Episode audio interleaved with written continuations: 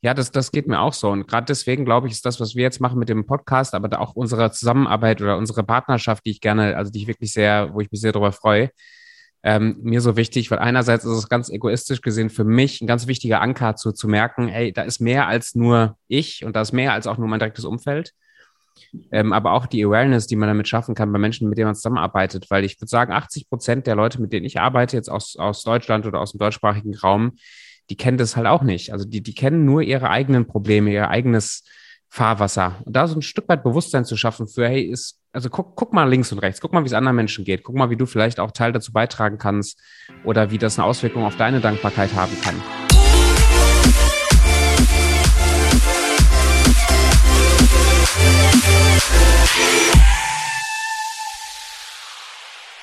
Hallo und herzlich willkommen im Selbstbewusstsein Podcast, der Lieblingspodcast für deinen beruflichen und privaten Erfolg. Und ähm, kurzer Background zu der heutigen Folge. Ich finde, das ist eine, eine spezielle Folge, die hatten wir so in dieser Form noch nicht. Und zwar äh, habe ich den Thomas äh, zu Gast oder wie, wie er auch genannt wird, Kuya Tom. Wo das herkommt, das äh, besprechen wir mit Sicherheit gleich.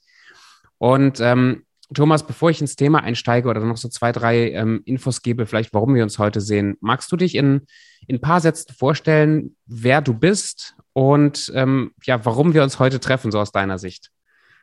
Ja, klar, mache ich gerne, Tobi.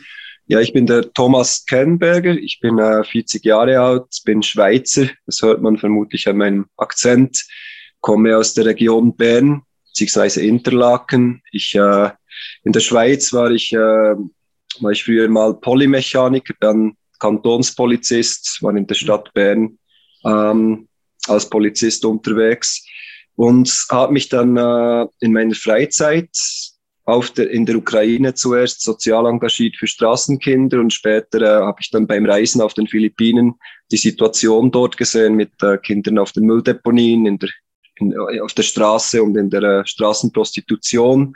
Habe mich dann entschieden, ähm, mich dort zu engagieren und habe mit lokalen Leuten, also mit Filipinos von Cagayan de Oro, das ist die Stadt, die ich damals besucht habe, eine Hilfsorganisation gegründet, die Philippine Kids International Foundation. Habe dann in der Schweiz einen Förderverein, ein Kids Philippines gegründet. Später gab es dann auch noch einen Förderverein in Deutschland, kam noch dazu.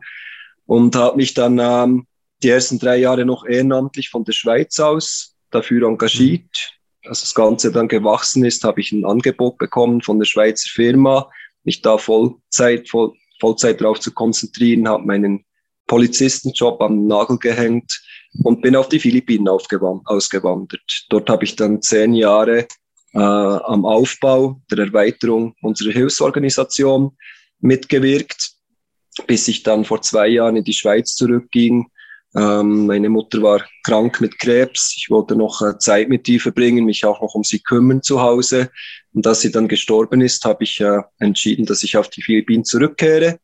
Habe dann aber gesagt, dass ich das im Rahmen eines Fundraising-Projektes und auch äh, eines persönlichen Projektes, um einmal Zeit für mich zu haben, den Verlust meiner Mutter zu verarbeiten mhm. und ähm, einfach auch vielleicht äh, um mir Gedanken um meine Zukunft auf den Philippinen, mein Engagement in Zukunft dort zu machen, äh, entschieden, dass ich zu Fuß zurück auf die Philippinen gehe. Deshalb bin ich jetzt auf diesem Hike, dieser Fernwanderung von der Schweiz auf die Philippinen.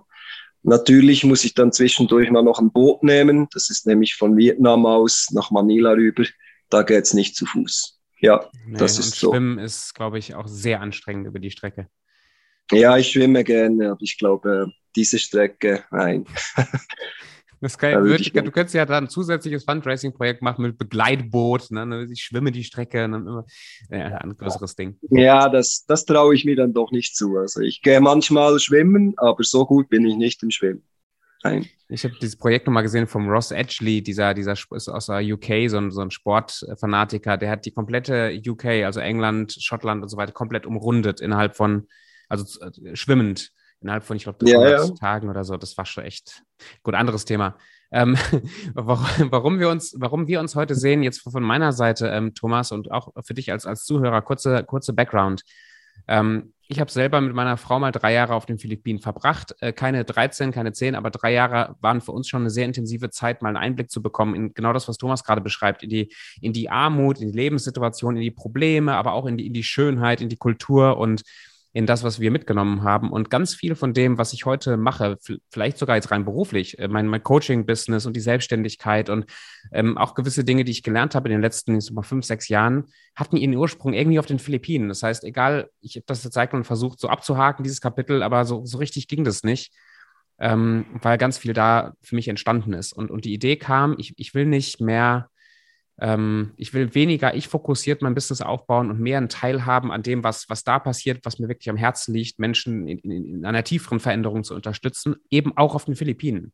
Ähm, wobei es mir auch recht wäre, wenn es Menschen wären aus, aus Vietnam oder aus irgendwelchen anderen Ländern ähm, oder von mir aus auch Deutschland. Aber irgendwie, weil das Herz noch dafür da ist, ähm, gerne auf den Philippinen. Und so ähm, haben wir uns kennengelernt. Ich habe äh, euch und die Organisation online gefunden. Wir sind in Kontakt gegangen und ich hatte ein sehr, sehr gutes Gefühl, dass nicht nur das Geld dann bei euch gut angelegt ist und dass ihr gute Sachen damit macht, sondern auch, dass ich glaube, unsere Denkweise, wie, wie man Menschen wirklich helfen kann, hm, sich, sich zu verändern oder ihre Lebenssituation zu verändern, zu verbessern oder ihnen Hilfe anzubieten, ähm, wie das wirklich funktionieren kann. Und darüber würde ich gerne mit dir heute sprechen, auch um jedem Zuhörer so, so einen kleinen Einblick zu geben, wie so eine ja, wie so ein Leben auf den Philippinen aussehen kann und was für einen Impact vielleicht du und, und die Organisation vor Ort bei den Menschen macht. Ähm, einerseits natürlich gerne auch als Werbung für euch, aber andererseits wirklich einfach, um Einblick da, da reinzugeben. Cool, ja. Gerne. Magst du, magst du kurz nochmal äh, beschreiben, die Organisation ist ja mittlerweile auch nicht mehr nur, weiß nicht, du und zwei, drei Leute, sondern es sind einige Sachen aufgebaut in den letzten Jahren, so ein paar Sachen, die passiert sind. Ähm, wem, wem helft ihr? Also was, was, sind das für Menschen vor Ort in Cagaya de Oro, in, im südlichen den Philippinen, wem, wem ihr da helft? Ja, also auf einen Punkt gebracht, ich würde mal sagen, wir engagieren uns für die 20, also für die, so für die 20, die 20 ärmsten Prozent der, der Bevölkerung. Das ist so unser mhm. ähm, Klientel und dabei insbesondere für Kinder in Straßensituationen. Man nannte das früher äh, Straßenkinder. Es ist ein bisschen ein unglücklicherer Ausdruck, weil da gibt's natürlich Kinder, die sind auf ganz verschiedene aus ganz verschiedenen Gründen auf der Straße. Es gibt solche, die leben auf der Straße. Es gibt solche, die leben mit der ganzen Familie auf der Straße. Es gibt auch Kinder, die arbeiten einfach auf der Straße, gehen dann aber zurück in ihr Elternhaus. Ähm, also da gibt's halt diese Unterschiede und deshalb nennen wir die Kinder in Straßensituationen. Da gibt es einerseits Kinder, die wir unterstützen, die haben einen sexuellen Missbrauch erlebt, mhm. sind dann von zu Hause abgehauen, sind dann auf der Straße auch wieder sexuell missbraucht worden oder halt äh, sogar in den Fängen von Menschenhändlern ge gelandet und haben äh, sich durch Prostitution ähm, wurden sie weiter missbraucht. Dann gibt es Kinder, die haben Suchtprobleme, die haben auf der Straße Klebstoff äh, inhaliert, also die Lösungsmittel aus, aus Klebstoffen. Ähm, dann gibt's auch Kinder, die äh, auf Mülldeponien gearbeitet haben, die wir unterstützen. Und ähm, auch Kinder, die an Krankheiten leiden. Und da äh, fehlen die finanziellen Mittel der Familie, um, um, um ihre Behandlung sicherzustellen. Und nicht nur Kindern helfen wir, sondern natürlich auch ihren Familien, ihrem ja. Umfeld. Und eigentlich kann jeder zu uns kommen, der, der ähm, soziale Probleme hat, gesundheitliche Probleme hat, finanzielle Probleme, um, um, ähm, um, um, um sich da behandeln zu lassen zum Beispiel. Und wir weisen niemanden ab. Also wir, mhm. wir machen dann ein Assessment, sagt man dem. Das heißt, die Sozialarbeiterin klärt dann ab, wie, wie sieht die Situation genau aus, welche Ressourcen hat der, der Klient oder hat die Person, die um Hilfe bittet, persönlich? Und welche Ressourcen fehlen. Dann schaut man, welche Ressourcen sind vorhanden vor Ort, also wo können die, die Behörden helfen, wo kann man Hilfe holen vor Ort, das heißt bei Politikern, beim Lotteriefonds zum Beispiel. Also das, das System vor Ort, wie kann das helfen und wo wird der Einsatz von Spendengeldern eben notwendig, um, um, um dieser Person nachhaltig helfen zu können.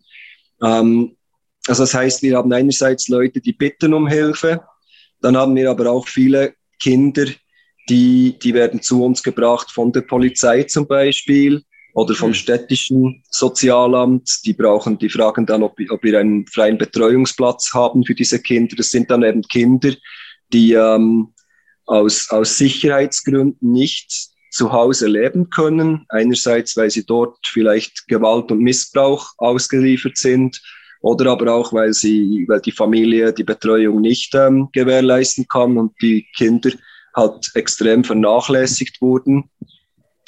Also werden wir angefragt, ob wir Kinder aufnehmen können.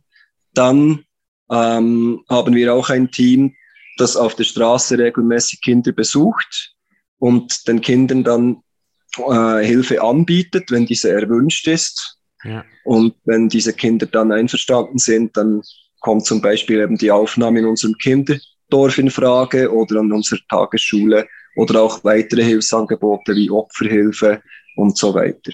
Ja. Das ist also, so ein bisschen, genau. Man hat ja, man hat ja verschiedene, es gibt ja ganz verschiedene Ansätze, Möglichkeiten oder, oder Wege, wie man mit Elend und mit Schmerz und mit Krieg und mit Sorgen und mit was weiß ich allem umgehen kann. Also wo es eben hässlich ist auf der Welt, wo eben Dinge nicht laufen, wie, wie man sich das in so einer kunterbunten, schönen, rosaroten Welt vorstellen würde.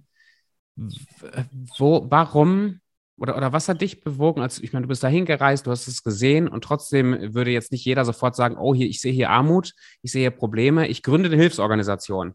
Andere würden vielleicht weggucken, weggehen, andere würden sagen, ich brauche, so, so wie ich das vielleicht jetzt gerade mache, ich brauche irgendwie, ich, ich, will da mithelfen, aber gerade vor Ort, weiß ich nicht. Also warum, warum machst du das? Hm, also ich glaube, ich, ich muss da mal, ich muss ein bisschen ausholen. Gut.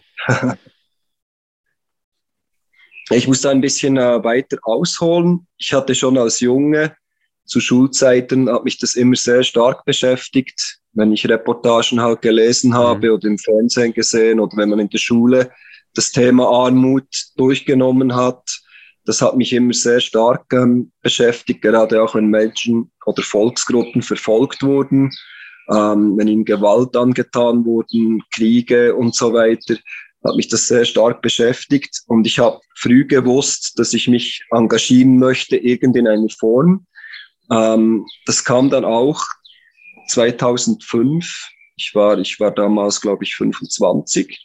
Ähm, kam da der Zeitpunkt, ich hatte viele Überstunden bei der Polizei. Ich bin übrigens auch Polizist geworden, weil ich, ähm, weil ich geglaubt habe, ich könnte damit Menschen helfen. Das konnte ich zum Teil tatsächlich auch, glaube ich zumindest und ähm, hatte dann 2005 viel, viele Überstunden. Da hat mir mein Chef gesagt, du musst Überzeit auf, auf, abbauen. Und durch einen ähm, Freund habe ich dann von einer Hilfsorganisation in der Ukraine ähm, mitbekommen und habe mich dort gemeldet und die haben mich dann für ein Volontariat, das ist, war nur eine kurze Zeit, es waren drei Wochen, glaube ich, konnte ich dann in die Ukraine gehen und dort habe ich dann diese Arbeit mit Kindern in Straßensituationen kennengelernt und das hat mich, das hat mhm. mich von Anbeginn an fasziniert. Also ich wollte dann auch zurück in die Ukraine, wollte auch ähm, Sprache lernen. Es kam dann aber anders. Ich habe dann 2007, also zwei Jahre später, eine Reise auf die Philippinen gemacht und die war eigentlich äh, touristischer Natur. Also ich wollte dort einfach reisen gehen und einen Freund besuchen. Ist ja auch einfach. Ja, es ist ein sehr, sehr schönes Land. Man kann auch mal die, die, die guten Seiten der Philippinen ansprechen. Es ist äh, ein wunderschönes Land. Die, die Leute sind sehr gastfreundlich, mhm. ähm, hilfsbereit. Und ich hatte natürlich eine sehr gute Zeit dort auch als Reisender. Habe auch sehr gute Leute kennengelernt, mit denen ich heute auch zusammenarbeite. Hm. Aber ich habe halt in dieser ganzen Schönheit dieses Landes und den Menschen, habe ich halt auch viel Elend vorgefunden. Also das, das heißt vor allem gerade in, in der Stadt, äh, die ich damals besucht habe, äh, Cagayan de Oro, das ist eine Hafenstadt im Süden der Philippinen, auf der Insel Mindanao. Und dort habe ich halt dann ähm, wirklich live mitbekommen, wie, wie, wie Kinder mit ihren ganzen Familien auf der städtischen Müllhalde gelebt und gearbeitet haben. Ähm, ich habe Kinder auf der Straße gesehen, die dort übernachtet haben, die sich dort mit Klebstoff halt äh, zugedröhnt haben, um ihre Probleme, ihre Armut zu vergessen. und habe auch äh, Mädchen und Jungs gesehen, die sich in der Prostitution, mhm. äh, die in der Straßenprostitution gearbeitet haben und die ganz klar äh, minderjährig waren. Und das hat mir, das hat mich schon sehr stark beschäftigt. Und ich glaube, mit diesen Eindrücken, die ich halt hatte von der mhm. Ukraine, wusste ich, a, man kann etwas tun. Es ist nicht so, wie man das manchmal ähm, versucht ist zu sagen, ja, das tut mir leid, aber äh, ich kann da ja nichts machen. Da, daran glaube ich eben nicht. Ich glaube, wenn man etwas machen will und das einem ganz schwer am Herzen liegt, dann ist es auch möglich, etwas zu machen. Ich wusste natürlich mhm. damals nicht, was möglich ist. Ich habe einfach gesagt, ich will etwas tun. Ähm, keine Ahnung, wie groß das mal wird. Ähm, ich will einfach einmal einen ersten Schritt tun und habe dann äh, eigentlich noch während meinem Aufenthalt vor Ort diese Hilfsorganisation ins Leben gerufen mit Leuten, die ich wow. von Üben kennengelernt habe. Und wie sich das dann herausstellte, war das ein sehr guter, guter Entscheid. Ähm, das Ganze hat dann natürlich die ersten, ich sag mal, die ersten drei Jahre, äh, ist das Ganze nur so zögerlich gewachsen. Im ersten Jahr kann ich mich noch erinnern, da habe ich noch praktisch alle finanziellen Mittel einfach von einem Lohn, von meinen Ersparnissen ähm, bezahlt. Ähm, aber dann nahm das langsam Fahrt auf. Wir, wir, waren dann auch in den Medien, haben mehr, mehr und mehr finanzielle Unterstützung halt bekommen, bis dann auch ähm, industrielle Betriebe, hm. Firmen angefangen haben, sich für uns zu interessieren. Vor allem eine davon, die, die Firma Galvaswiss, die hat mir dann nach drei Jahren auch das Angebot gemacht, mich da vollamtlich auf den Philippinen für, für diese Arbeit einzusetzen. Und so bin ich dann übergegangen und dann wurde das Ganze ordentlich ausgebaut für die nächsten zehn Jahre, so dass wir äh, heute eigentlich, äh, wir, wir unterstützen unterdessen über 1000 Kinder hm, durch wow. Schulbildung an Tagesschulen, haben 85 Kinder und Jugendliche in unserem Kinderdorf und ganz viele andere Programme, die wir ähm, umsetzen, auch in der Prävention von äh, online-sexuellem Missbrauch, auch in der Gesundheitsprävention und eben der Nothilfe für, für ähm, für Menschen, die, die äh, gesundheitliche Probleme haben. Ja, und, und äh, arbeiten unterdessen auch mit ganz vielen Organisationen zusammen, auch große internationale Organisationen wie Save the Children zum Beispiel. Äh, mit UNICEF gibt's äh, gemeinsame Projekte und natürlich mit den Behörden vor Ort ja. Da haben wir eine enge Zusammenarbeit, allen voran mit dem philippinischen Schuldepartement, das unterdessen etwa 80 Prozent unserer Lohnkosten für Lehrer ähm, übernimmt. Und das ist natürlich eine super, ähm, eine super Sache. Und so sieht man eigentlich, wie man aus etwas ganz Kleinem, äh, wo ich ja am Anfang weder die Mittel dafür hatte, ähm, noch das Know-how, muss ich auch sagen, äh, wächst dann plötzlich etwas, etwas viel Größeres, als man sich das vielleicht hätte träumen lassen. Und das geht natürlich auch nicht ähm, mit, mit, mit, mit, mit dir alleine als Person, sondern das ist ja dann, das braucht dann ganz viele ja. Leute, die da mithelfen. Es braucht die Finanzen, die da, mit, die da kommen. Und man muss dann auch an sich selber arbeiten. Also ich habe dann auch gese gesehen, ähm, ja gut, jetzt bin ich in dieser Branche, habe aber eigentlich keine ähm, Erfahrung in diesem Bereich. Klar, als Polizist habe ich mit Menschen gearbeitet, habe Krisensituationen erlebt und trotzdem ist es noch einmal etwas anderes, wenn man dann nachhaltig Kindern und Jugendlichen helfen möchte und deren Familien geradezu noch in einem, einem fremden Land mit einer anderen Kultur. Und so habe ich mich dann auf den Philippinen auch stetig weitergebildet. Also ich habe dort ja. einen Modul Modulkurs gemacht in Entwicklungshilfe mhm. und habe auch ein Studium in Sozialarbeit ähm, berufsbegleitend dort begonnen und auch erfolgreich abgeschlossen. Und das hat mir dann halt auch geholfen, diese persönliche Weiterentwicklung um, um mit dem Projekt zusammen, mit den Menschen, die wir unterstützen zusammen und mit unseren Mitarbeitern stetig zu wachsen. Sehr cool. Ja. Ich habe ich, ich, benutze gerne mal das, das Beispiel ähm, auch für mich und für das, für das Coaching, dass ich glaube, die Mechanismen sich wirklich zu verändern sind äh, psych psychologisch sehr, sehr ähnlich. Also ob, ob ich jetzt mich weiterentwickle und wirklich an, an mir arbeite und dann habe ich meine Geschichten im Kopf, meine Identität, mein Umfeld und Dinge, die mich begrenzen, natürlich irgendwie auf einem anderen Level als jetzt jemand wie, wie, wie aus einem Slum oder wie jemand aus einer Familie, die auf der Müllhalde lebt. Aber trotzdem, der Mechanismus ist sehr ähnlich. Und was ich mich frage und was ich, was ich dich auch fragen möchte, jetzt ganz konkret für, für die Kinder, für die Familien auf den Philippinen. Wie, wie, hm, wie würdest du sagen, funktioniert aus deiner Erfahrung, dass sich wirklich was tut? Also, dass, dass das Leben der Menschen und der Kinder sich wirklich verändert und dass es nicht so ein, weil den Eindruck habe ich manchmal von, ja, von, von Entwicklungshilfe allgemein ist vielleicht zu breit gesagt, aber man hat so viel, man kann so viel Geld und so viel Zeit und so weiter kann man irgendwo reingeben und manchmal hat man so den Eindruck, es verpufft so viel ohne dass das so nachhaltig wirklich was passiert. Also eigentlich nur viele Worte, um zu sagen, was glaubst du ist nötig, dass sich ein Leben von einem, von einem Kind wirklich verändert? Also ich, ich glaube, gerade für, für die Kinder trifft das sehr stark zu, aber ich glaube, es trifft für die Menschen allgemein zu.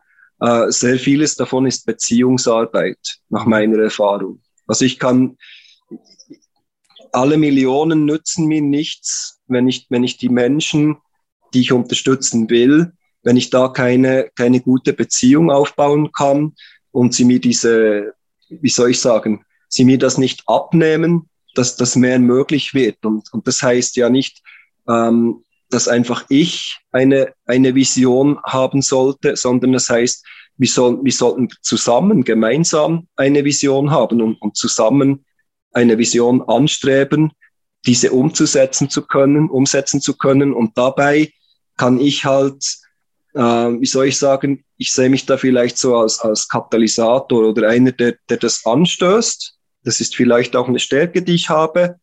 Die, die, jemand, der hat das Potenzial im Menschen sieht, ganz allgemein, und, und versucht, ähm, den Menschen zu helfen, dieses Potenzial selber zu sehen. Also, dass sie sehen, doch, das ist möglich, ich, ich kann das erreichen. Und, ich sage mal, das ist bei jedem Kind, das wir unterstützen. Äh, es geht da nicht, es geht nicht nur um die Schulbildung. Natürlich, es geht um Rechnen, Schreiben, Lesen, ähm, Englisch, das ist alles wichtig. Aber wenn der Mensch dann nicht an sich glaubt und wenn er nicht, wenn er nicht davon überzeugt ist, dass er, dass, dass mehr möglich wird und, und dass Träume umgesetzt werden können, ja, wenn er keine Träume hat, fangen wir schon mal da an, dann, dann, dann bringt alles nichts, dann bringen auch alle Ressourcen nichts, sage ich mal. Also man muss, man muss fähig sein, eine Vision zu haben, eine, eine persönliche Vision, Träume zu haben und sagen, doch, dafür will ich mich jetzt einsetzen, das möchte ich umsetzen in meinem Leben und, und, und da hilft's nichts, wenn nur ich das habe. Das müssen also die, die, die, die, die, die Menschen in der Organisation, das heißt die Mitarbeiterinnen, aber vor allem auch die Leute, die wir unterstützen, die müssen so etwas haben. Die müssen etwas haben, wofür sie ähm, kämpfen, was sie umsetzen möchten in ihrem Leben. Und wenn diese Vision fehlt, wenn diese Träume nicht da sind, wenn man nur die Probleme sieht, dann, dann wird es sehr schwierig, ähm, etwas, etwas zu erreichen zusammen, mhm. sag ich mal. Und, und, und ihr, du, wahrscheinlich hast du auch viele solcher, solcher Geschichten. Ich habe es auch ein paar Mal erlebt. Also es gibt die, die paar Leute, die genau das haben und wo dann auch wirklich Veränderungen man, man recht schnell spürt. Also die Dinge, die Dinge nicht nur wirklich praktisch angehen, sondern die sich persönlich auch sehr stark verändern. Und auf der einen Seite gibt es Leute, die sich halt immer wieder im Kreis gehen und die kommen und gehen und kommen und gehen und man hat das Gefühl, die kommen keinen Schritt weiter. Ähm, und äh, wie gesagt, das, ich meine, wir reden das jetzt nicht von einem hohen Ross runter. Auch das ist was, was ich zumindest von, so wie, wie ich dich kenne, sehr schätze, dass das ähm, ein Wert von dir ist. Wir begegnen Menschen auf Augenhöhe und nicht als der reiche Weiße, der jetzt hier aus der Fülle seiner, seiner Weisheit irgendwelchen armen Filipinos hilft, sondern ich habe den Eindruck schon, du, du begegnest Menschen auf, auf Augenhöhe. Und, ähm, und die, die eigentliche Frage, die ich, die ich stellen wollte, ist, ähm, was, was, was tust du oder was tut ihr als Organisation, oder wie funktioniert das, dass ihr diese Träume fördert, entwickelt, dranbleibt? Und, und vielleicht als zweite anschließende Frage, wenn es eben nicht klappt, wenn Leute eben das nicht haben und wieder zurückgehen, zurückfallen in ihr Leben, vielleicht was sie, was sie vorher gelebt haben, wie, wie gehst du persönlich damit um? Ja, ich, ich fange vielleicht mit der zweiten Frage gleich an. Mhm, gerne. Ähm, also diese Rückschläge, diese, wenn es nicht klappt, das kenne ich natürlich aus meinem persönlichen Leben auch ähm, kennst wahrscheinlich auch du, kennt jede von uns. Ähm, man stößt im Leben immer wieder an. Es, es passieren Dinge, die vielleicht nicht, äh, die man nicht hat sehen kommen. Äh, dann klappt es vielleicht nicht so, wie man es hätte gewollt. Das sehen wir auch in unserer Organisation. Es ist nicht immer alles einfach so ähm, gut über die Bühne gegangen. Viele Dinge. Ähm, es gab natürlich viele Probleme, es gab viele Hindernisse im Aufbau, in der Erweiterung und auch aktuell im, im, im, im Tagesgeschäft. Man stößt immer wieder an, an, an seine Grenzen. Und trotzdem, ich habe so heraus, für, mich habe hab ich so herausgefunden, es gibt so zwei ähm, Arten von, von Menschen, also zwei Arten damit umzugehen. Ich kann resignieren, ich kann einfach aufgeben und ich kann sagen, okay, jetzt hat's nicht geklappt, aber ich gebe nicht auf. Also ich mache weiter. Und ich glaube, das ist so der springende Punkt, dass man halt die, die Leute, die ähm, einen Rückschlag erlebt haben, dass man versucht, die zu motivieren, nicht aufzugeben, weil wenn es beim ersten, zweiten, dritten Anlauf nicht geklappt hat, vielleicht klappt es beim vierten Anlauf, aber wenn ich aufgebe, dann ist das ganze mhm. Projekt, weißt du, was ich sagen will, dann, ja. Dann geht es ja nicht weiter. Also dann habe ich aufgegeben, dann habe ich resigniert, dann habe ich gesagt, jetzt ähm, genug. Und wenn ich aber weitermache, dann habe ich immer die Chance, dass es doch noch gut kommt. Und was du gesagt hast, mit auf Augenhöhe zu kommunizieren, das, das ist genau, das ist enorm wichtig. Es geht ja nicht darum, dass die Kinder oder ihre Familien ähm, meinen Traum verwirklichen, sondern es geht darum, dass sie das verwirklichen und in ihrem Leben umsetzen, was sie wollen. Also es geht nicht darum, was ich will, es geht darum, was Sie wollen in Ihrem persönlichen Leben, aber auch als Gemeinschaft innerhalb von Ihrer Community.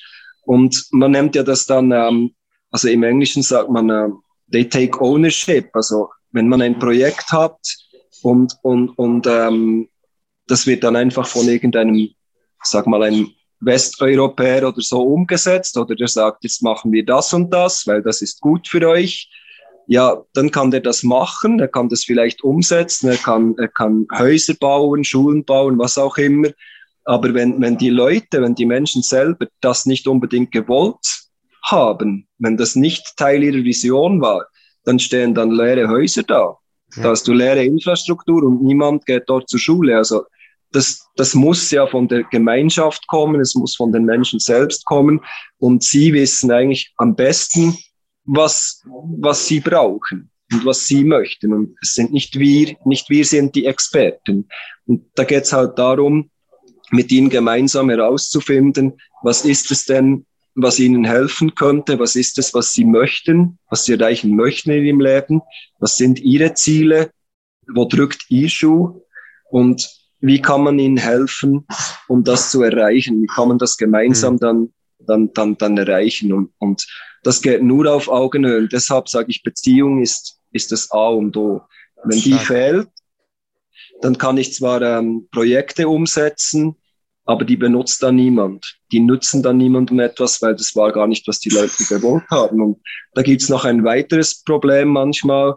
Im Westen haben wir so diese Vorstellung, man kann einen Zeitplan machen und sagt man, jetzt, wir bauen jetzt da, bis dorthin bauen wir an diesem Datum muss eine Schule stehen, an diesem Datum muss ein ähm, Haus stehen für Kinder und dann bauen wir noch dieses und jenes und eines und bis dahin muss dieses und jenes und eines umgesetzt werden.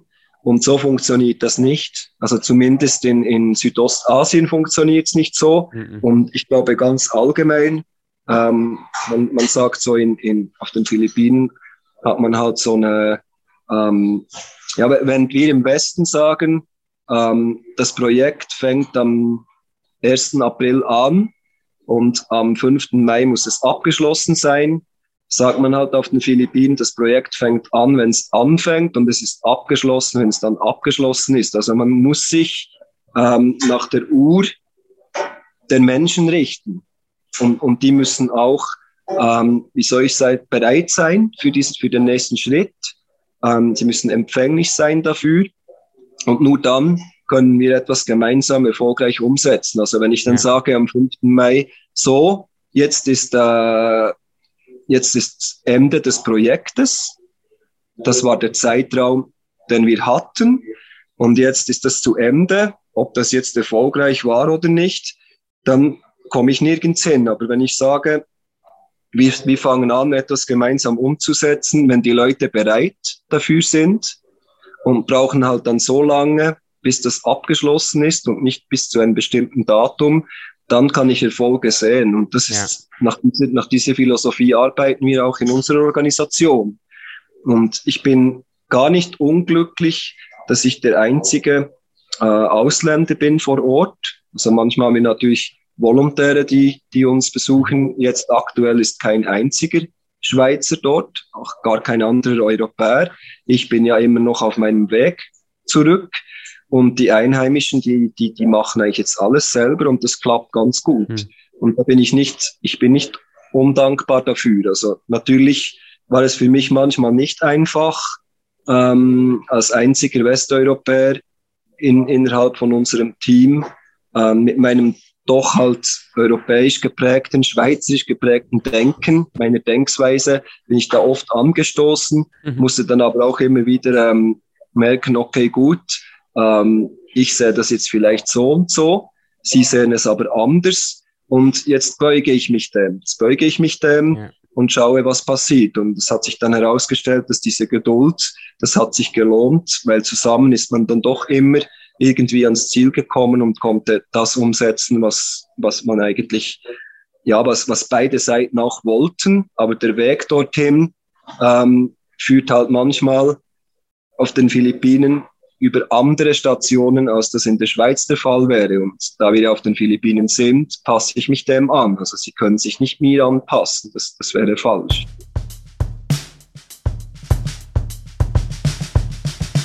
Das ist genau das, was du gerade beschreibst. Von dem Zeitpunkt, wo du das mit der Beziehung erklärt hast, bis jetzt ist eins zu eins das, was eigentlich Coaching ist. Finde ich super interessant, weil dasselbe, dasselbe System, dasselbe, derselbe Mechanismus ist bei mir in der Arbeit als, als Coach ja genauso. Ich kann nicht das, was ich vielleicht in den Leuten sehe, versuchen, für sie in ihnen zu bewirken, ohne dass sie das selber wollen wenn, wenn sie, weiß ich, wenn man das monetär jetzt sieht in der Selbstständigkeit, wenn ich glaube, ey, der könnte jetzt 50.000 Euro im Monat machen, wenn nur das und das und das passiert, die Person sieht das selber nicht, keine Chance, es wird nicht klappen. Oder wenn ja, ich anfange, weiß ich, die Methoden durchzudrücken, die ich glaube, die passen, ohne wirklich vorher zu gucken, was willst du, was sind deine Probleme, was ist dein System und was willst, wie willst du das angehen, wird es nicht funktionieren. Und, und auch das, was du gerade sagst, ähm, also die, diese Geduld zu haben, dass, dass, dass, die, dass die Dinge, also dass wir einfach, du hast das Wort Katalysator benutzt, dass wir Katalysatoren sind für, für Veränderung und die Veränderung passiert aber dann in den Leuten an sich. Ähm, und, und, und die eine, die erste Frage von vorhin nochmal kurz aufzugreifen, wenn du jetzt mit Leuten, du hast jetzt da eine, eine, ja, wirklich auch eine große Anzahl von Menschen, von Kindern, von Familien, mit denen du oder dein Team mittlerweile in, in Kontakt ist. Und jetzt hast du diese Gruppe von Menschen, die vielleicht dieses Ziel, diese Vision, dieses Bild von ihrer eigenen Zukunft, wie sie es vielleicht lieber hätten, noch gar nicht so haben. Wie kann man das fördern? Wie macht ihr das vielleicht als, als Team sogar, dass ihr das konkret bei Menschen vielleicht auch fördert, unterstützt, entwickelt zusammen? Mhm. Ja, also wir haben, wir haben am, ziemlich am Anfang unserer Arbeit haben wir ein, ein paar interessante Entdeckungen gemacht. Zum Beispiel haben wir ähm, Kinder und Jugendliche von der Mülldeponie damals, die haben mir einfach mal gefragt, was ist dein Traum? Mhm. In, was ist dein Traum in deinem Leben? Und ganz spannend war dann dabei, dass äh, zum Teil kam dann, also ich sag mal zu 40 Prozent kam dann die Antwort, ähm, was Traum? Was ist das überhaupt? Also die haben die Frage gar nicht verstanden. Ja. Äh, und, und viele haben dann zur Antwort gegeben. Zum Beispiel gerade die Jungs, die haben gesagt, sie möchten so ähm, Conductor werden auf einem Jeepney. Also das muss ich jetzt vielleicht noch erklären. Du kennst das natürlich mit den Jeepneys. Das so sind cool. so diese, die, diese alten ähm, Jeeps, die, die verlängert wurden und die als, als Nahverkehrsmittel in philippinischen Städten unterwegs sind. Sehr laut, sehr dreckig. Ja. Und hinten drauf, also da gibt's natürlich den Fahrer und, und hinten drauf, da steht dann einer, der, der der zieht das Geld ein, zieht das Geld für die, für die, für die Mitfahrt von Fahrtgästen ein. Und, und viele von den Jungs, die haben zum Beispiel das dann als, als, als Traum angegeben. Oder vielleicht, wenn es dann hochkam, haben sie auch gesagt, ja, ich möchte Jeepney-Fahrer werden. Und, und was uns das eigentlich gezeigt hat, also um, um da Geld einzusammeln oder auch um Jeepney-Fahrer zu werden, brauchst du natürlich keinen Hochschulabschluss. Und was es uns eigentlich gezeigt hat, ein Großteil der Kinder von dieser Mülldeponie, äh, die hatten damals, entweder hatten sie keine Träume oder wenn sie das hatten, dann war das sehr beschränkt. Und dann haben wir gesehen, ja, wenn, wenn die so in die Zukunft schauen, dann wird sich kaum etwas verändern weil, weil sie haben ja gar keine anderen Zukunftsvorstellungen als das, was gerade ist, ihr Ist-Zustand oder wenn, dann, dann halt sehr bescheidene Zukunftspläne und deshalb haben sie zu einem großen Teil auch gar nicht verstanden, warum es zum Beispiel wichtig wäre, Schulbildung genau. abzuschließen.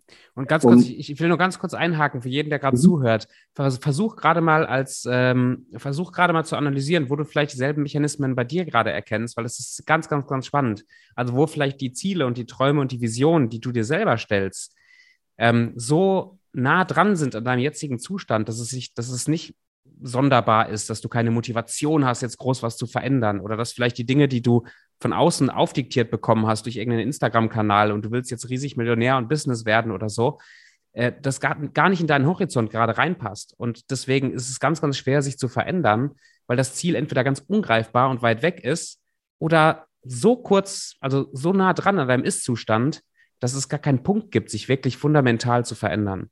Ähm, danke, Thomas, für, also mach, mach weiter. Ist äh, sehr, sehr spannend. Ja, genau. Und das ist natürlich dann spannend. Also du hast auf der einen Seite hast du Kinder, Jugendliche, äh, die haben gar keine Träume, sie haben keine Ziele. Sie haben aber sehr wohl sehr viele Probleme. Also wenn man die dann fragt, ähm, was läuft alles nicht gut, dann, dann kommt dann ganz vieles, oder? Und das, das ist natürlich das geht immer zurück auf, ähm, man hat zu wenig finanzielle Mittel.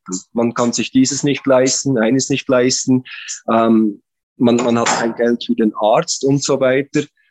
Und dort sieht man dann natürlich also die, die, die, die, Vorstellungen, die Zukunftsträume, die sie haben, die, die stimmen dann natürlich nicht mit dieser Situation überein. Also man, man müsste ja dann, es muss dann dieser Schritt kommen, wo sie, äh, wo, wo sie, wo sie verstehen, ja, wenn ich wenn ich keine größeren Ambitionen habe in meinem Leben, dann kann ich auch die, die Hürden, die ich jetzt zu über, überwinden habe, also dann kann ich diese, ich sag mal, diese Armut, diesen Armutskreislauf, mhm. den werde ich nicht durchbrechen können. Also ich muss, ähm, es muss, es muss ähm, der Zeitpunkt kommen, wo ich Träume habe, wo ich, ähm, sag ich mal, Ambitionen, größere Ambitionen habe, damit ich diesen Armutskreislauf überwinden kann. Und wie, wie, wie haben wir das dann gemacht? Also wenn man ihnen das dann sagt, ähm, dann verstehen sie es vielleicht nicht einfach so. Wir haben dann eher versucht, ähm, wie soll ich sagen, ihnen Beispiele vorzuzeigen oder sie ähm, an Orte zu bringen, wo halt Leute ihre Träume umgesetzt haben, ähm, sie mit, mit Menschen in Kontakt zu bringen, die, die, die bereits einen, einen, einen, einen Schulabschluss haben, die, die, die zum Beispiel Lehrer wurden, die Sozialarbeiter, Polizist, was auch immer.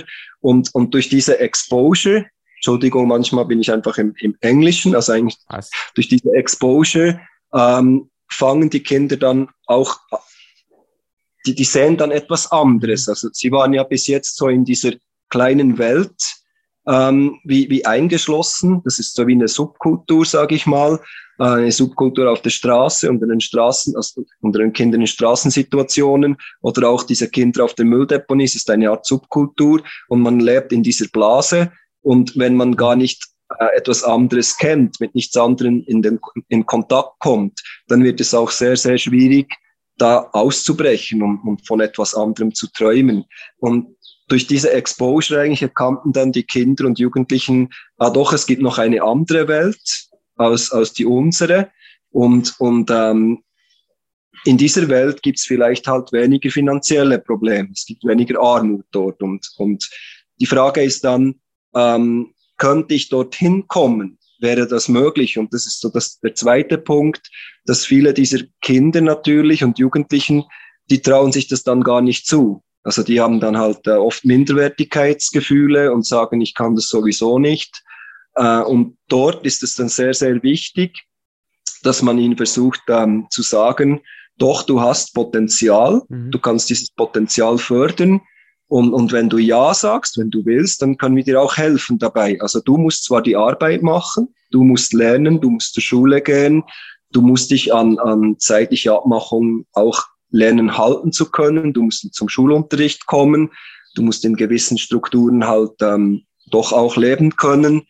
Sonst kommst du natürlich nicht dorthin. Aber das Potenzial, das hast du grundsätzlich und es ist mehr möglich, als du denkst. Und wenn sie das dann glauben und wenn man das immer wieder ähm, ihnen versichert, dann ist es eben auch möglich, dass, dass, dass sie plötzlich auch anfangen zu träumen und dass sie plötzlich auch sehen, doch, ich kann es schaffen. Mhm. Und was dann natürlich für uns sehr wichtig war, als wir dann nach, äh, sag jetzt mal so nach, nach zehn Jahren, zwölf Jahren, hatten wir dann die ersten Schüler, die es tatsächlich geschafft hatten, einen, einen Abschluss zu machen. Die wurden zum Teil ähm, Lehrer, viele wurden Lehrer.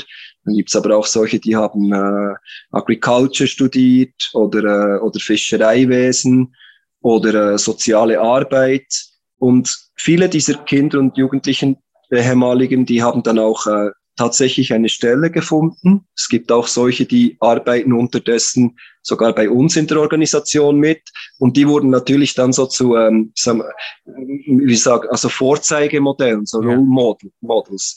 Und das sind dann die, da schauen dann die, also die ganze Gemeinschaft zum Beispiel auf der Straße oder, oder auf der Mülldeponie ähm, oder in der Prostitution zum Beispiel, die sind dann oft begeistert von eben diesen Leuten, weil sie sagen, ja, das ist einer, der kam von uns und der hat es aber geschafft. Also der konnte etwas in seinem Leben verändern. Und das nützt dann viel mehr, als wenn ja. ich aus dem Westen komme und, und sage, du, ich bin der Tom und ja, ich habe Fall, ich habe das und das und das und das in meinem Leben gemacht. Wen interessiert das? Weil ich hatte ja ganz andere Voraussetzungen. Ja. Mir wurde ja alles auf dem, ja, ich sage nicht alles, aber vieles wurde mir halt auf dem Silbertablett ähm, reserviert, ja, weil, weil ich halt in einem System aufgewachsen bin, dass das funktioniert. Da ist es ganz äh, normal, dass man die Schule abschließt, dass man einen Beruf erlernt. Das gehört alles einfach dazu. Und das war in diesem System der, der, der philippinischen Kinder und Jugendlichen, die wir heute unterstützen, ist das nicht, ist das nicht, das ist alles andere als selbstverständlich. Also da, das ist so eine große Herausforderung für sie. Das können wir uns schlecht vorstellen. Und, und manchmal ähm, staune ich schon ab der Ungeduld von, von gewissen Leuten aus dem Westen, wenn ich dann so Dinge höre wie, ähm, ja, man hat denen ja ähm, alles gegeben und, und man hat ihnen Schulen gebaut und sie unterstützt und warum brechen die die Schule ab? Ah, sind sie doch selber schuld? Ja. Und diese Menschen, die haben kein Verständnis dafür, äh, welche Herausforderung das, das, das bedeutet für, für diese Kinder, die, die ohne Strukturen aufgewachsen sind, die zum Teil zu sich selber schauen mussten, die total vernachlässigt wurden, denen Gewalt angetan wurden. Das sind, das sind Trauma, Tra Traumata vorhanden, die können wir uns nur schlecht vorstellen. Und, und für sie ist es überhaupt erst schwierig, also es ist eine große Herausforderung für die Kinder und Jugendlichen, die wir unterstützen, ja. überhaupt fünfmal in der Woche zum Schulunterricht zu kommen. Das muss man sich mal vorstellen. Also wenn man sich das nicht gewohnt ist, diese Strukturen in einer Schulstube sitzen, also viele Kinder, da sind wir dann froh, wenn sie mal eine Viertelstunde still sitzen, können und sich auf etwas fokussieren. Das ist eine riesen Herausforderung. Man kann nicht erwarten, dass die da kommen und dann sind die 45 Minuten still an ihrem Platz. Mit, mit der Vorgeschichte, ja. die sie haben, was sie erlebt haben. Und das ist halt so dieses, und, und, und wenn man dann sieht, dass es aber doch möglich ist, dass es einige schaffen, dann ist das für die, die ganze Community ist das eine riesen, ja. äh, ein riesen Erfolg. Und auch natürlich für uns, als, als, äh, als, als Mitarbeiter, als Gründer jetzt der Organisation, äh, weil auch bei uns gibt's halt diese Hochs und Tiefs. Also jedes Mal, wenn ich erfahre, dass halt ein, ein Kind oder ein Jugendlicher die Schule abgebrochen hat, dass wir wieder einen 13-jährigen Teenager haben, der, äh, der Mutter wird, schwanger wird, das ist für mich auch immer ein, das, das, das tut mir irgendwie weh. Oder es ist auch wie ein, sind wie, wie Rückschläge manchmal auch wenn ich das dann nicht dem Kind oder dem Jugendlichen vorwerfe, auf keinen Fall. Ich motiviere die dann weiterhin, ähm, hey, jetzt ist das halt die neue Situation, aber du kannst es trotzdem noch schaffen. Mhm. Und wir unterstützen dich auch dabei. Das ist mir ganz wichtig zu betonen. Also wir geben nicht auf, aber es ist natürlich für uns auch immer wieder hart.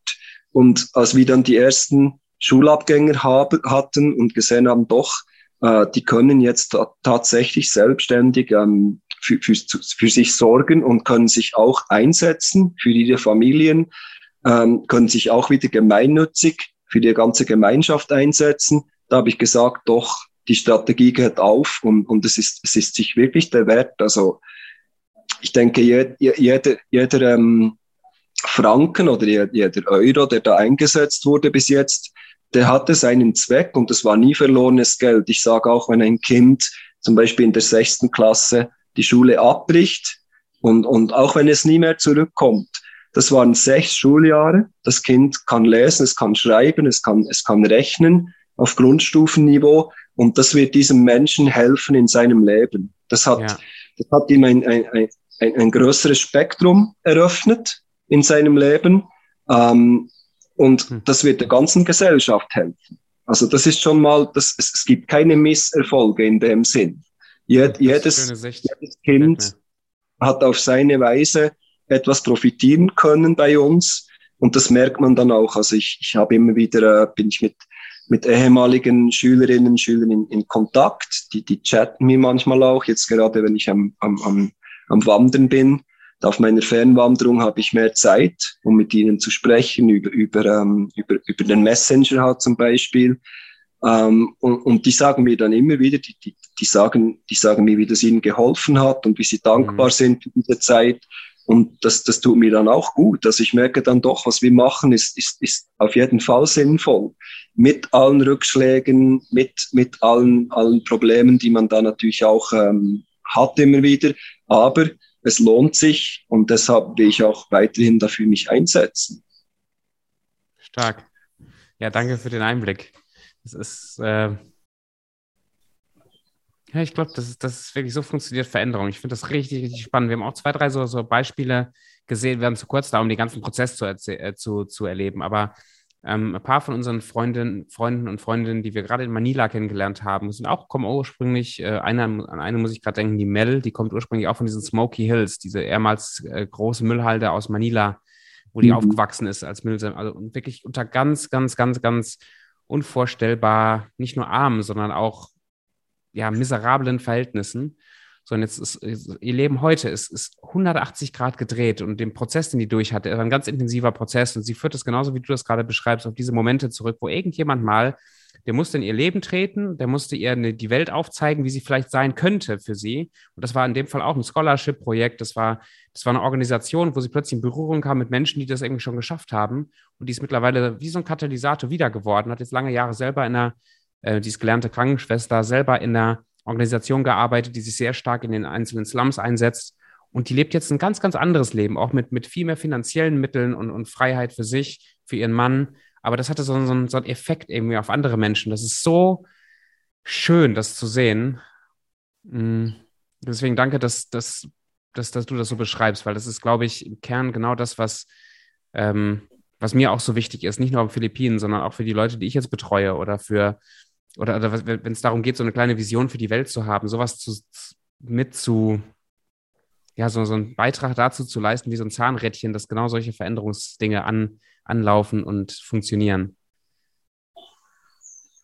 Ja, man muss an sich glauben und man muss eben auch an die Menschen glauben, mhm. denen man zusammenarbeitet, sonst, ähm, sonst geht es nicht, oder? Und, und wir haben sicher, jeder Mensch hat ähm, wie soll ich sagen, hat so eine andere Messlatte mal, was er sich für Ziele setzen kann. Ähm, ich bin so ein Mensch, ich setze mir von Natur aus zu hohe Ziele. Also ich, ich habe so ein Flair dafür, mir ein Ziel zu setzen, das ich eigentlich kaum erreichen kann. Und bin dann immer wieder erstaunt darüber, dass es dann äh, trotz, trotz vielleicht äh, chaotischer Umstände zwischendurch und trotz Rückschlägen komme ich dann irgendwie dorthin, ich gelange irgendwie dorthin und, und kann dann jedes Mal rückblickend sagen, ja, geschafft habe ich es nicht wegen mir, sondern geschafft habe ich es wegen ganz vielen Menschen, die, die halt mit mir daran geglaubt haben und, und die mich immer wieder, ähm, ich sag mal, motiviert haben ähm, auf meinem Weg dorthin. Und, und ich glaube, das wird jetzt auch ein bisschen illustriert in dieser Fernwanderung. Also ich hatte da äh, in meiner Zeit in der Schweiz, diesen zwei Jahren, ist mir bewusst wurde, ich will wieder auf die Philippinen. Äh, ich will aber, ähm, ich, ich, muss, ich muss das verarbeiten mit meiner Mutter.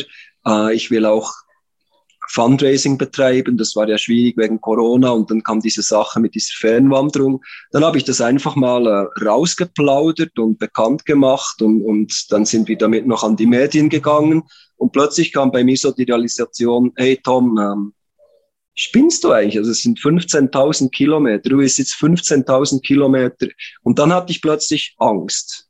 Mhm. Muss ich ganz ehrlich sagen, es gab dann kam dann eine Phase, da hat's mir richtig, da habe ich gedacht, nein, ich, möchte es gar nicht mehr. Ich möchte das, ich will das gar nicht mehr, ist Wahnsinn. Und dann habe ich so gewusst, ja, ein Zurück gibt's nicht mehr. Also jetzt hast du das, ähm, du hast es das nicht nur rausgeplaudert bei Freunden, sondern du hast es offiziell gemacht und jetzt musst du den ersten Schritt tun. Ich habe mir dann so gedacht, ja gut, jetzt dann schaue ich halt mal, wie weit wir kommen. Vielleicht komme ich nicht mal nach Kroatien, keine Ahnung. Und, und, und so bin ich dann gestartet. Also eigentlich nicht mit den besten, nicht mit den besten Karten und auch nicht mehr so motiviert. Und, und jetzt realisiere ich plötzlich, jetzt sind es dann in, in, ein paar Tagen sind das 5000 Kilometer. Das sind, das ist dann ein Drittel. Und jetzt so nach einem Drittel weiß ich, ähm, das ist möglich, doch. Das kann ich schon machen. Und um bis hierher zu kommen, brauchte ich aber immer wieder Leute, die mich mit Worten motiviert haben, mich unterstützt haben, und wenn ich einfach alleine gewesen wäre, dann hätte ich das nicht, ähm, nicht gepackt, da bin ich ganz sicher. Das ist, das ist schon, also, und es muss sich nicht, ich verstehe Menschen, die vorsichtig sind beim, beim sich Ziele setzen. Ich verstehe Menschen, die in kleinen Schritten voranschreiten wollen. Das ist, das ist äh, auch eine Möglichkeit und man kann genauso weit kommen natürlich. Ähm, ich gehöre halt jetzt zur anderen Kategorie. Ich habe immer so Einfälle wie zum Beispiel auch eine Hilfsorganisation gründen auf den Philippinen. Und auch dort, da gab es dann Momente, da habe ich gedacht, oh mein Gott, das ist eigentlich, was mache ich da eigentlich? Aber der Punkt war halt, du gibst nicht auf, du gibst nicht auf. Und es gibt so einen Spruch, wenn, wenn du mit, mit, ich weiß nicht genau, wie der geht mehr, aber wenn, wenn, man sagt so, wenn, wenn du mit deinem ganzen Herzen und Verstand an, an, an etwas glaubst und etwas erreichen willst, und dann tut sich halt so das ganze Universum vereinen, um dir das zu ermöglichen. Und, mhm. und ich glaube, das habe ich schon öfters erlebt in meinem Leben. Und, und ich sage das auch immer wieder unseren Kindern und Jugendlichen, ähm, glaubt an euch, äh, glaubt daran, dass ihr es schaffen könnt. Und ich bin zum Beispiel auch kein Freund von, ich, ich spreche nicht gerne von Problemen auch bei uns in, in der Entwicklungshilfe auf den Philippinen, wir sprechen nie von Problemen. Wir sprechen immer von Ressourcen, wir sprechen von Träumen, die Menschen haben und dann gibt's halt Hindernisse. Also ich, ich habe das mit den Kindern, mache ich das oft so in einem Workshop. Da haben wir so ein, ein Schiff halt. Das, das, das Schiff, das sind dann so die, die ähm, wie soll ich sagen, das sind so die Träume der Kinder und Jugendlichen, die, die stehen halt dann auf dem Schiff, die schreibt man dort drauf. Dann hast du das Segel, das sind so mhm. deine, deine Ressourcen, was du halt hast, der Wind, oder, der dich dorthin tragen soll. Und dann hast du diese großen Wellen, auf denen das Schiff halt, halt, halt schwimmen muss. Und diese Wellen, das sind dann diese Hindernisse. Das sind nicht Probleme, es sind einfach Hindernisse. Da gibt's Hindernisse, die musst du überwinden, um, um ans Ziel zu kommen, um, um deine Träume die ja da auf dem Schiff sind, ins, ins Ziel zu tragen mit dem Wind, also mit den Ressourcen, die du hast. Und das ist so ganz einfach dargestellt, aber das halt ist dann verständlich für die Kinder und auch für Erwachsene, die zum Beispiel äh, Analphabeten sind. Wir haben immer noch viele äh, Eltern von unseren Kindern, die können nicht lesen und schreiben. Und dann arbeitet man halt eben mit solchen äh, verbildlichten äh, Methoden zum Beispiel in Workshops, und da habe ich gesagt, dass das, das funktioniert gar nicht schlecht. Also das, das ist schon so. Und halt dieses, das Problem ist, wenn, wenn man, jetzt sage ich Problem, aber das ist tatsächlich so. Also wenn ich von Problemen spreche, dann bin ich dann zu fest auf das fokussiert. Weil ich will mich ja nicht auf ein ja. Problem fokussieren, ich will ja fokussiert sein auf, auf, auf mein Ziel. Also da will ich hin. Und all das, was auf dem Weg passiert, das, das sehe ich jetzt auch wieder hier auf dieser Reise. Ähm, mein Ziel sind die Philippinen. Ich will dorthin, ich will zu Fuß dorthin. Und, und jetzt alles, was auf dem Weg passiert, da gibt's natürlich immer wieder viele Hindernisse.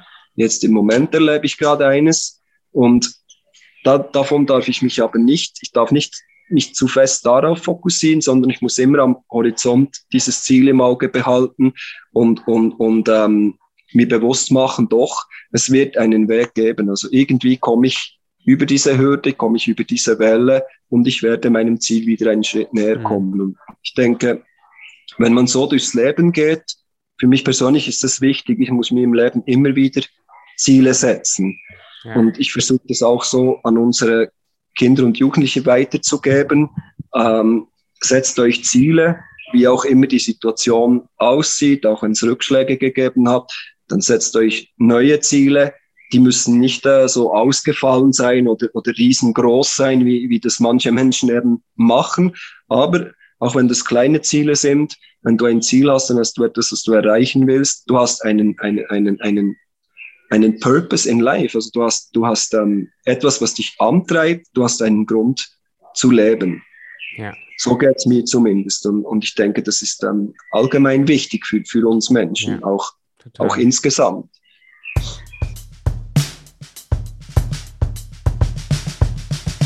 Ja, sehr, sehr inspirierend.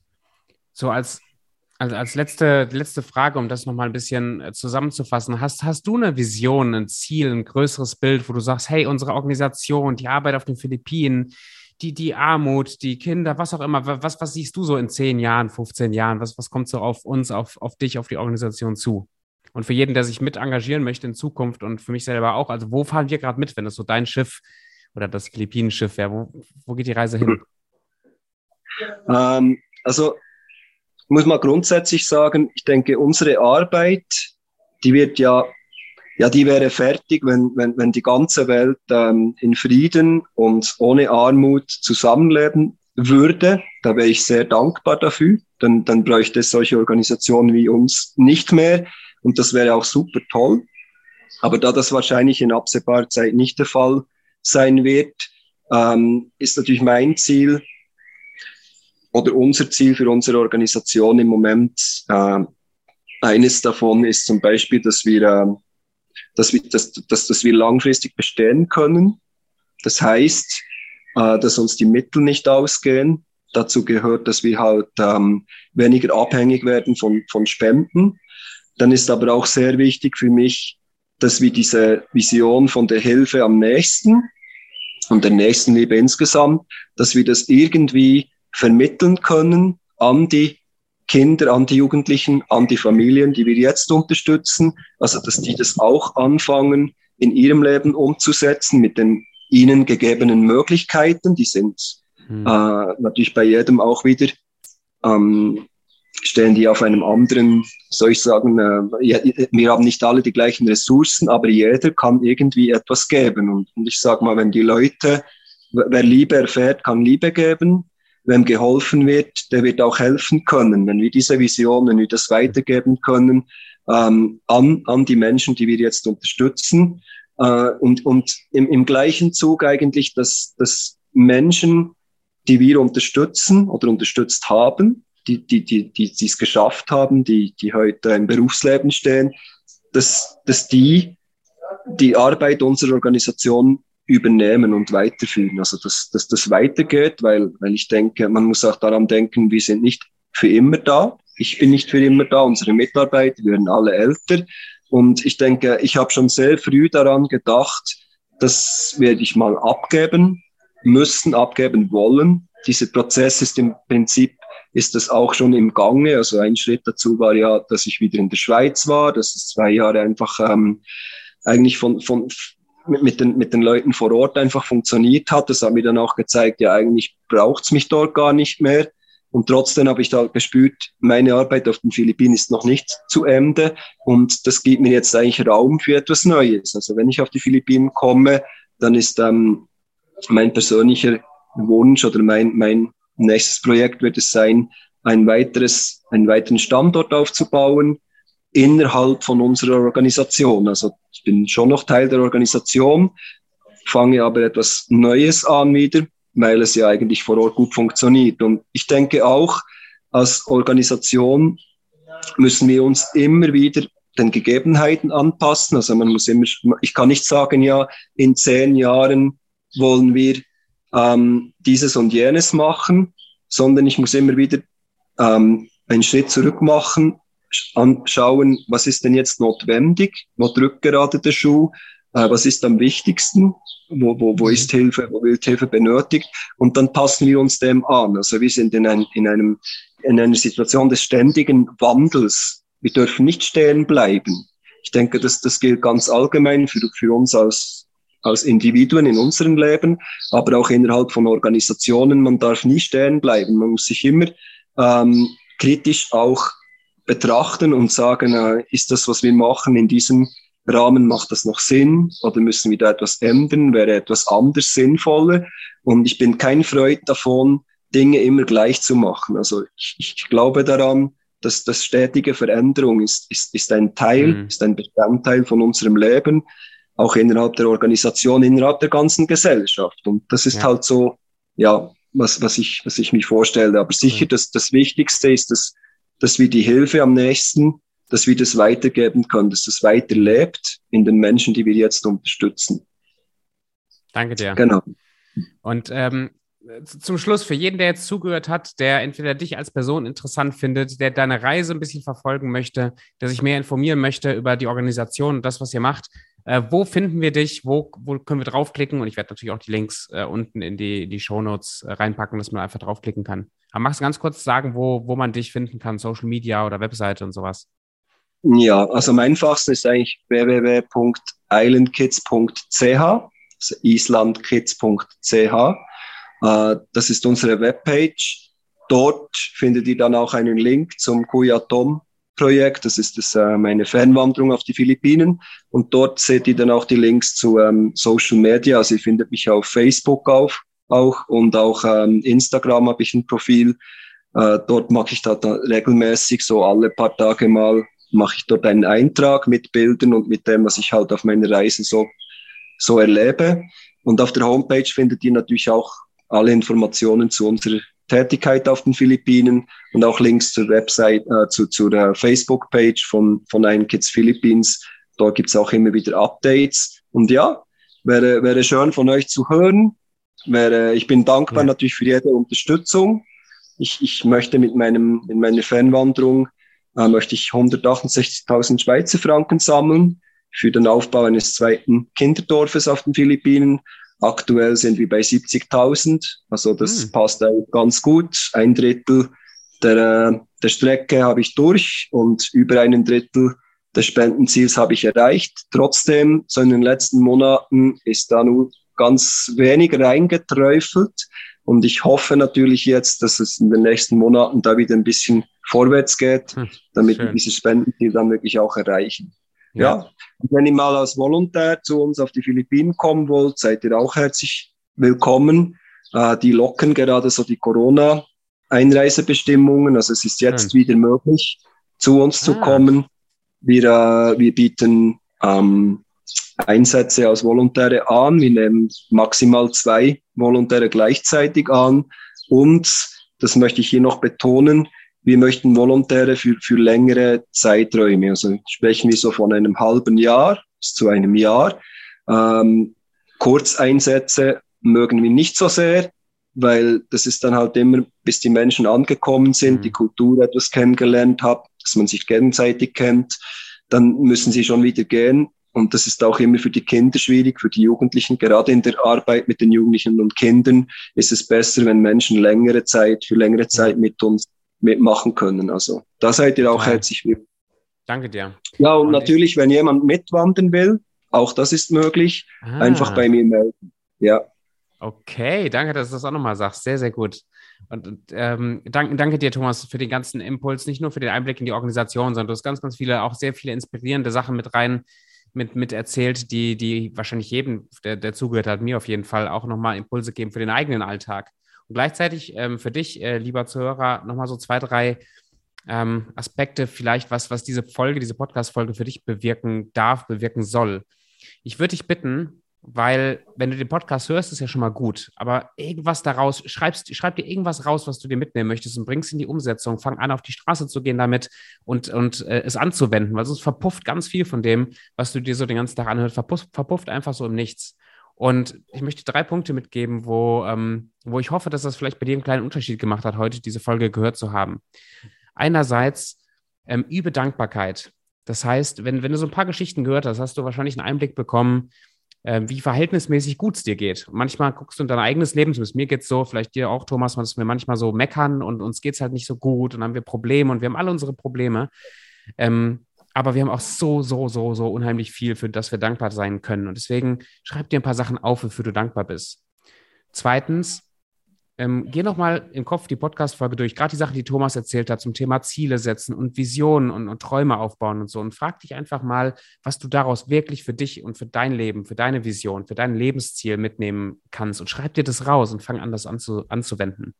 Und das Dritte, vielleicht hat ja auch irgendeine Geschichte von dem, was Thomas gesagt hat, nochmal was in dir wach geküsst, dass du auch dich irgendwie engagieren ähm, in Form von deinem Geld, was irgendwo, was du irgendwo einsetzt, in irgend, äh, deine Zeit, die du irgendwie einsetzen möchtest, deine, dass du weitererzählen möchtest von der Folge von Island Kids Philippines oder so. Und wenn du das irgendwie merkst, dass dich das anspricht und berührt, dann denk mal drüber nach, was du tun kannst. Ähm, genauso sind wir zusammengekommen. Ich, ich werde ja auch mit meinem, mit meinem Anteil in Zukunft für die, für die Coachings, die ich verkaufe, wird es anteilig äh, Geld geben, was ganz fest einfach in die Organisation fließt. Und das ist einfach nur mein Weg. Das musst du nicht genauso machen. Vielleicht hast du auch ganz andere Anliegen, die dich ansprechen. Aber mach dir bitte Gedanken, wie, wie du vielleicht einen größeren Fußabdruck in der Welt hinterlassen kannst, als nur in Anführungsstrichen für dich und für, für dein eigenes Umfeld. Und vielleicht, hey, vielleicht ist es Island Kids Philippines, vielleicht ist es Thomas äh, selber und seine Reise. Ähm, ich freue mich von dir zu hören. Thomas, ähm, zu guter Letzt hast du, ist dir noch was auf, offen geblieben von dem ganzen Gespräch, wo du sagst, hey, das würde ich gerne noch mal kurz zusammenfassen oder ich habe noch so einen kurzen Impuls, letztes Wort sozusagen in die Runde. Wenn nicht, völlig in Ordnung, aber vielleicht, vielleicht ist, liegt dir noch was auf der Zunge. Ja, also was mir gerade noch so durch den Kopf geht, ist halt so, ähm, wenn ich anderen Menschen helfe, das geht jetzt mir so, aber ich bin ganz sicher, es geht ganz vielen anderen auch so, dann tue ich ja letztendlich nicht nur etwas für andere Menschen, ich tue auch etwas für mich persönlich. Also für mich ist es immer, wenn ich sehe, dass ich jemanden positiv äh, fördern konnte, dass ich bei jemandem sein Potenzial aufzeigen konnte und, und der das umsetzt in seinem Leben, ist es für mich eine riesen Genugtuung. Also das, das ist, das ist, ich, ich genieße das, ich habe sehr Spaß daran und manchmal höre ich halt so Dinge wie äh, Tom, ähm, ja, du opferst dich da so auf oder das könnte ich halt nicht, ich bin halt egoistischer. Aber dann sage ich dann immer, ja, vielleicht bin ich auch der Egoistische, weil ich mache genau das, was mir am meisten Spaß macht und was mir am meisten gibt in meinem Leben. Ich habe an nichts mehr Freude, als wenn ich jemandem dazu verhelfen kann, ähm, in seinem Leben besser dazustehen. Und, und ich glaube, das ist so der, der Lohn, den, ich, den du dafür kriegst. Und das möchte ich halt allen so ein bisschen nahelegen. Also ich denke, dass diese, wir hören auch oft Selbstliebe. Und für mich ist die Selbstliebe besteht aber auch darin, dass ich halt gebe, dass ich etwas beisteuere zur Gemeinschaft und das kommt dann zu mir zurück. Und das ist so mein, mein, mein Konzept, das hat sich extrem gut bewährt in meinem Leben und das möchte ich euch so mitgeben. Also schaut die, die Hilfe am nächsten nicht als Aufopferung an, als, als Märtyrium, schaut es als, als etwas an, was eigentlich euch in eurem Leben Erfüllung bringt. Also das Leben in der Erfüllung leben. So sehe ich das und so sehe ich auch meine Wanderung jetzt, alle meine Tätigkeiten für die Organisation, für die Kinder auf den Philippinen. Das war immer ein Leben in der Erfüllung. Dankeschön. Danke dir. Danke, danke dir und äh, danke, dass du als Gast äh, dich jetzt aus, ähm, aus, wie heißt die Stadt? Tiflis? Tiflis, genau. Tiflis. Genau, Tiflis. Also, äh, dazugeschaltet hast. Danke für die ganzen Impulse, Thomas. Und wie gesagt, dir als Zuhörer, schönen Tag, viel Spaß beim Anwenden. Wenn du Fragen hast, wenn dich was angesprochen hat, klick auf die Links unten drunter, informier dich einfach. Äh, und danke für deine Zeit, auch dass du dich jetzt für über eine Stunde ähm, mit dem Thema auseinandergesetzt hast. Bis dahin. Danke dir, Tobi. Tschüss. Gerne.